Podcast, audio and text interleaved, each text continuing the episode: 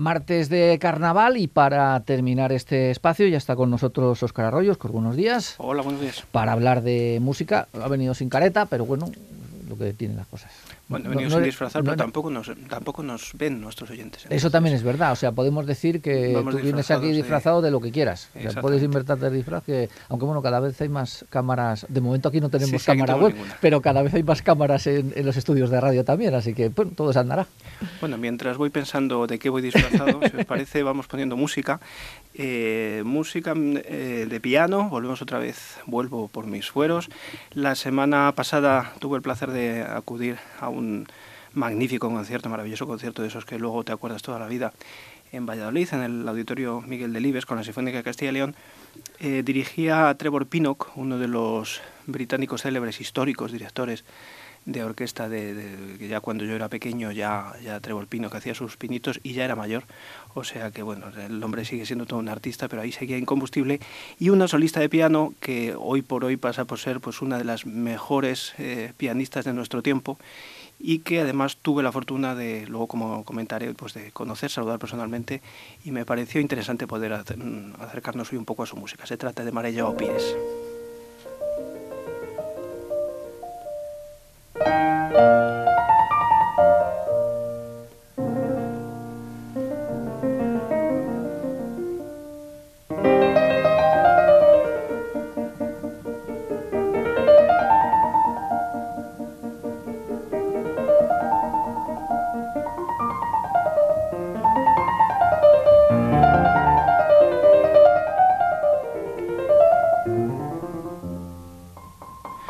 María Pires, a la que escuchamos aquí eh, tocando la sonata número 3, en si bemol mayor de, Mozart, una de las primeras sonatas del, compositor salzburgués.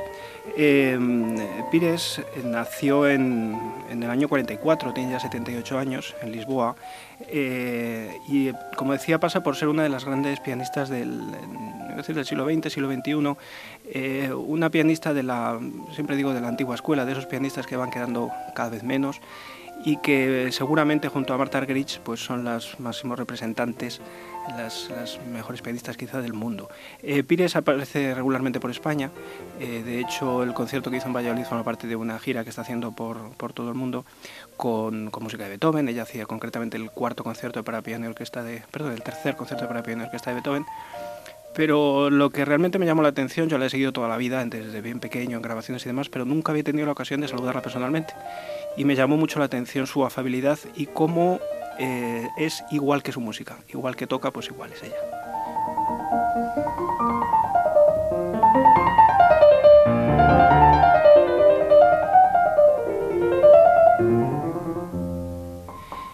Digo que tiene 78, años actualmente Pires, pero realizó su primera actuación pública a los cuatro años, con lo cual nos podemos hacer una idea del inmenso recorrido artístico de esta, de esta señora frágil, muy delgadita, eh, que seguramente no aparenta la edad, la edad que tiene, porque ella ya desde muy jovencita pues fue muy, muy, muy delgadita, muy menuda, pero con una forma de hacer, con un estilo pianístico claramente distintivo de sus primeras grabaciones eh, y que podemos también encontrar, por ejemplo, en esta genial interpretación del, largo del concierto número 5 de, de Bach con la orquesta de Gubelkian.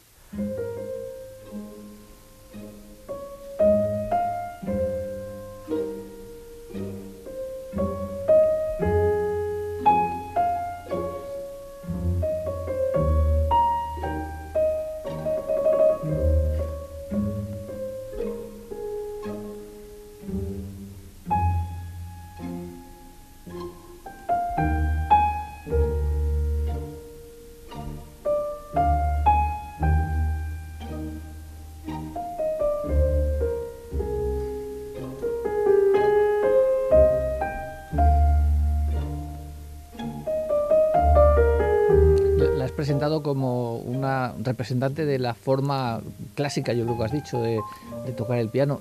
¿Qué, diferencia hay entre ella y mm, la forma moderna? No sé cómo definirlo. Sí, sí, sí. Seguramente cuando leemos sus entrevistas eh, en medios de comunicación, que ha concedido bastantes, nos dé algunas claves.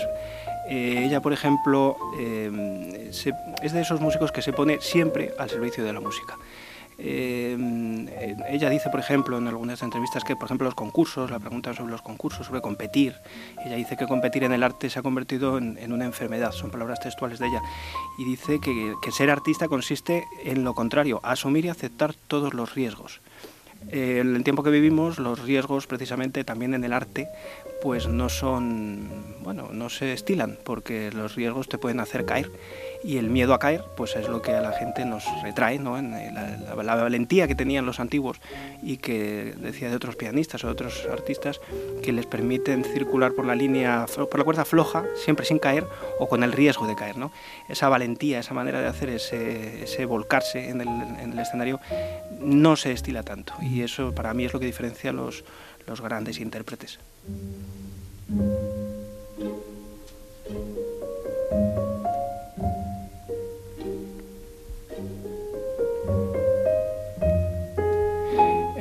Pires adquirió fama internacional al ganar el concurso del Bicentenario de Beethoven en 1970 en Bruselas y desde entonces pues ya pasa por ser una de las grandes pianistas vivas de nuestro tiempo. Em, eh, creó en el año 99 una escuela en Portugal, en el Belgués Center, dedicado al estudio de, las artes, por la que pasan numerosos, no solo músicos, sino también está interesada por todas las artes, por el medio ambiente. Es una persona muy comprometida con su tiempo, con la educación y de hecho, pues cuando hablas con ella, te digo en la conversación, los dos minutos que pude hablar en el entreacto del, del concierto el otro día, mm, aparte de saludarla y felicitarla por su carrera, que no había tenido ocasión de conocerla, fue ella la que rápidamente se mostró dispuesta a mantener una conversación sobre educación, sobre, me preguntó que, pues, que a qué me dedicaba, que dónde trabajaba, que si trabajaba con, con los chicos, que qué tipo de trabajo hacía. Me contaba que, que, tiene intención de, pues ella dice, dice, yo dentro de dos años quiero, quiero dedicarme a tocar, dijo, y yo me quedé un poco así, a tocar, dice, sí, sí, es que las giras me agotan. Realmente ella lo que le gusta, pues como grandísimo músico que es, pues es tocar, tocar con sus amigos, tocar música de cámara, tocar con cantantes, lo que ella llama tocar, me llamó mucha, me hizo mucha gracia la, la, la expresión después de haberse marcado el tercer concierto de Beethoven que hizo.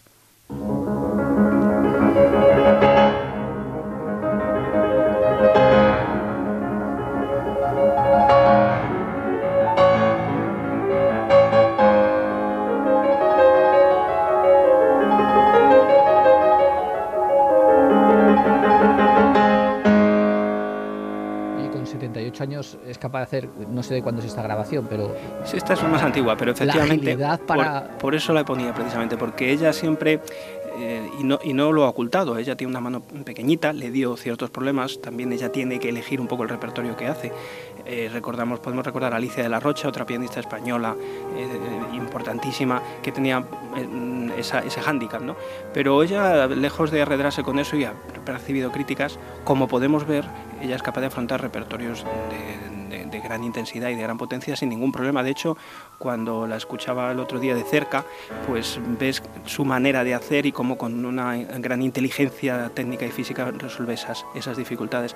Eh, ella es una, mm, pianista especialista en repertorio clásico, en, eh, Bach, Beethoven, Mozart, el romántico, Chopin, ahora escucharemos un Chopin, pero en todo caso ella, mm, pues eso, de una manera, como volvemos a decir, valiente, ¿no? valiente y honesta, el comportamiento honesto con la música y ese acercamiento eh, sensible en el que antepone la música y el arte a todo lo demás y a la escena, porque de hecho si uno navega en su currículum se da uno cuenta que no es un currículum pleno de premios y demás, sino simplemente lo que ha cautivado a generaciones de músicos ha sido su arte y lo que ella toca.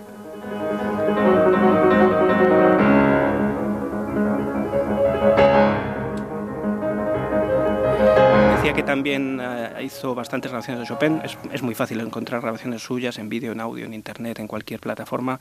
Eh, vamos a escuchar uno de los, de los nocturnos de Chopin que grabó en eh, el Opus 37 número 2.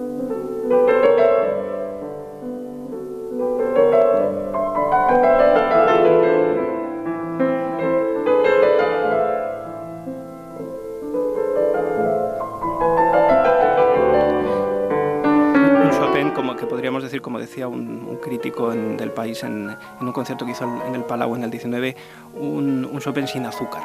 Es decir, un Chopin, pues eh, nada de almibarado, sin excesos, con naturalidad. También la manera de ella que tiene de tocar, cuando la ves tocar en directo o en los vídeos, es una persona muy calmada, sin grandes aspavientos, sin grandes bueno, no es una showman, es una persona que se pone al servicio pues, de, lo, de lo que hace.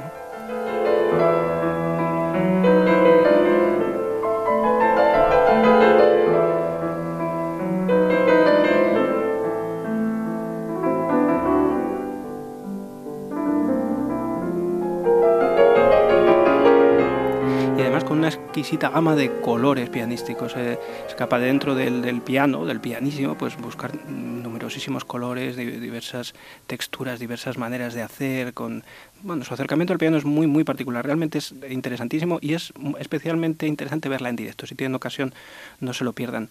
Mientras escuchamos otro de los ejemplos de su música, en este caso Schubert, eh, me gustaría comentar una anécdota que dice mucho de, la, este artista. Además, es una anécdota famosa en su, eh, en su currículum, digamos, y que puede encontrarse, de hecho, el vídeo en internet.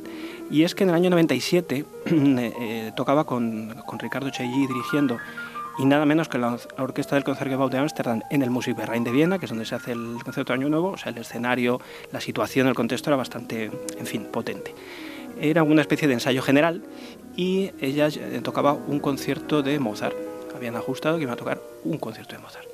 El problema es que parece ser que la conversación telefónica no ajustaron del todo bien cuál. La sala estaba llena y empiezan a sonar los primeros acordes del concierto en re menor.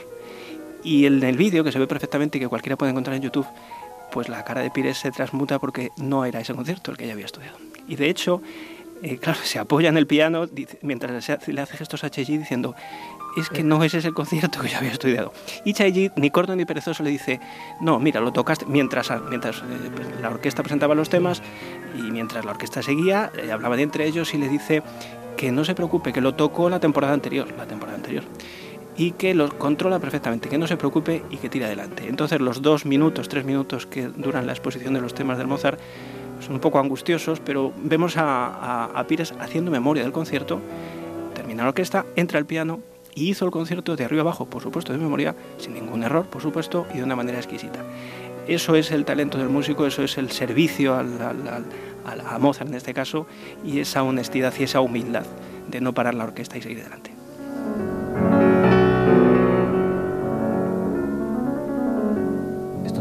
Mucho, ¿no? Lo de no ponerse de acuerdo, o más de lo que No, bueno, me imagino, a ver...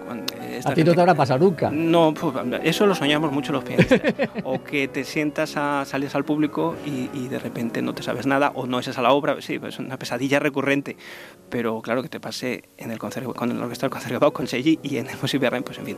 Pero, pero bueno, ese, ese, al final es una anécdota, no era, no era propiamente el concierto, ya te digo, pero un ensayo general con público. Y eh, sí, está el vídeo, está el vídeo, si lo buscamos en YouTube es muy, muy representativo.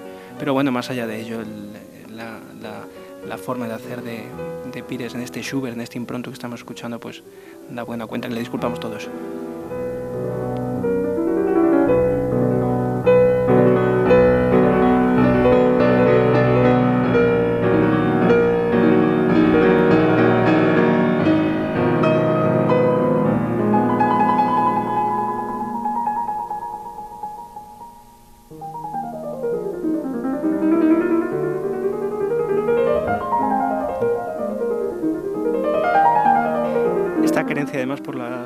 Clásicas y por los compositores eh, clásicos, románticos, los más célebres, eh, encaja dentro de su, de su ideario. ¿no? Ella dice que, que dentro del límite, un poco lo que decía, lo mismo que decía Stravinsky, que dentro del límite, dice, puede ser eh, mucho más libre de lo que piensas, ¿no? porque es el concepto de libertad también para el artista, donde, donde termina donde empieza la libertad, de la que hablábamos antes pero ella mm, defiende esto, ¿no? Lo mismo, como digo, lo mismo que decía Stravinsky a la hora de componer, que cuando tú te marcas unos límites, en este caso, en, el caso del intérprete la partitura, dentro de esas notas, dentro de, eso esas manchas que hay en el papel, hay una enorme libertad que ella sabe aprovechar inteligentemente y artísticamente de una manera magnífica. eso lo podemos ver también en esta última obra que vamos a escuchar, un, un poco del, del carnaval de, del carnaval de Viena. Por aquello que estamos en carnaval, pues vamos a cerrar con el, llamado carnaval de Viena que escribió Schumann y este intermezzo del carnaval de Viena. Pues soy con María Joao Pires, que parece que es María José Pires, la traducción creo que es María José Pires, esta pianista eh, portuguesa, con ella nos despedimos. Eh, ya he averiguado de qué vas disfrazado, de pianista. Es el traje que mejor te sienta. Pues eh, así, así haremos. Lo único que el llevar el piano aquí atado me lleva un poco así, pero bueno, procuraré pasearlo por la calle esta tarde. Oscar, muchas gracias. Hasta la Hasta próxima. el próximo día.